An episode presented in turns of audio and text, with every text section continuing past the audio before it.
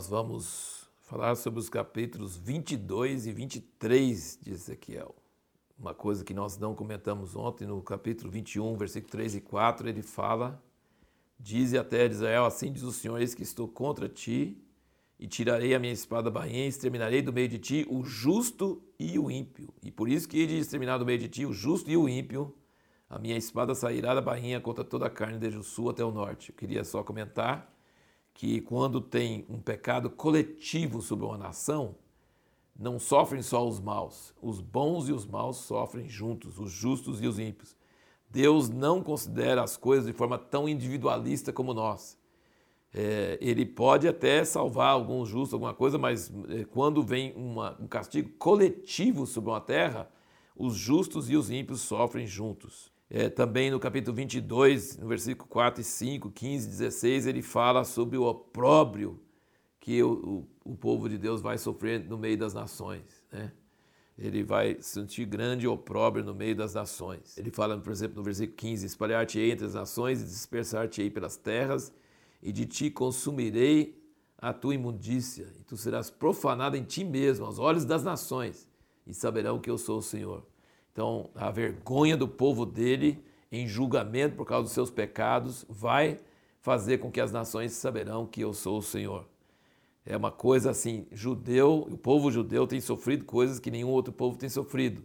Isso é um sinal de que Deus escolheu eles para seguir a sua lei, não seguiram, logo estão levando isso e todas as nações podem ver que isso é uma verdade. Aqui no capítulo 22 ele faz uma lista dos pecados. Como eu disse no outro vídeo, né, o papel do profeta é mostrar para o povo seus pecados. Ele tem que fazer com que o povo entenda o que está trazendo a ira de Deus, o que está trazendo o juízo de Deus, por que, que Deus está julgando a terra.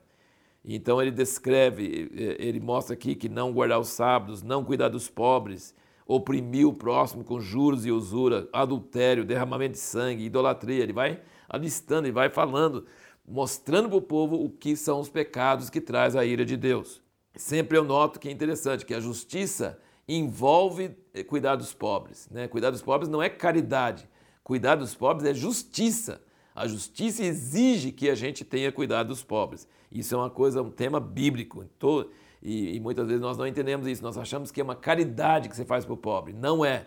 É parte da justiça cuidar do pobre e ter generosidade. E aí, do versículo 23 em diante, ele começa a falar sobre o pecado de cada classe da sociedade. Ele fala aqui, por exemplo, dos profetas, no versículo 25, no versículo 26, dos sacerdotes, no 27, dos príncipes. Depois ele volta, ele fala os príncipes são os governantes, tá? E ele fala que são lobos que arrebatam a presa, derramando sangue, destruindo vidas para adquirirem lucro desonesto. Parece o Brasil.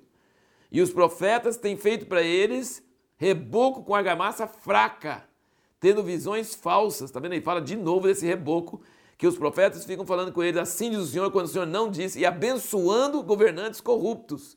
Isso é terrível.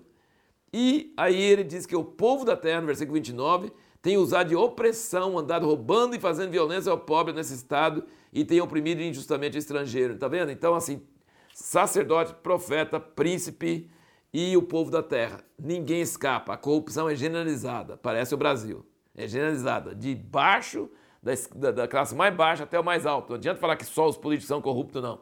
Tem corrupção pequena em todos os níveis né, da sociedade. É isso que Ezequiel está falando sobre Israel naquela época.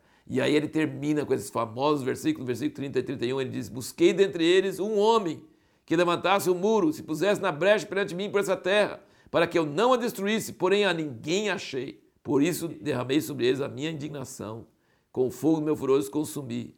Então, uma pessoa, uma remanescente, poucas pessoas justas podem interceder para uma nação e proteger uma nação do juízo, pode tapar a brecha, pode fazer expiação pela terra, pela nação inteira.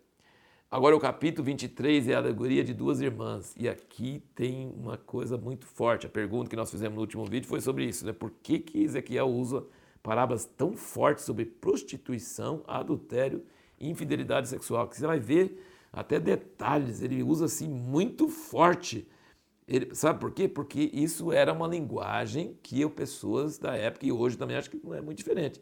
As pessoas se acham tão justas, tão santas, tão retinho, mas e desprezam, né? Desprezam pessoas que abusam de mulheres, que fazem que adultério, essas coisas, mas fazem e depois não, não, não reconhecem. Então, Ezequiel usa aqui essa, essa parábola para mostrar que o pecado de Israel é tão nojento diante de Deus como se fosse uma prostituta sem vergonha e de, assim, é uma coisa terrível. E sabe o que é pior para Deus? Olha aqui, eu vou ler só os dois versículos aqui dessa passagem.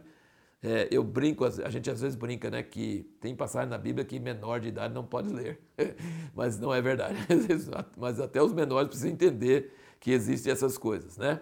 Mas tem passagens bem explícitas aqui na Bíblia, né? E aqui ele diz, no versículo 38 do 23, ele diz o seguinte: E ainda isto me fizeram, contaminaram o meu santuário no mesmo dia e profanaram os meus sábados porquanto, havendo sacrificado seus filhos aos seus ídolos, vinham ao meu santuário no mesmo dia para o profanarem.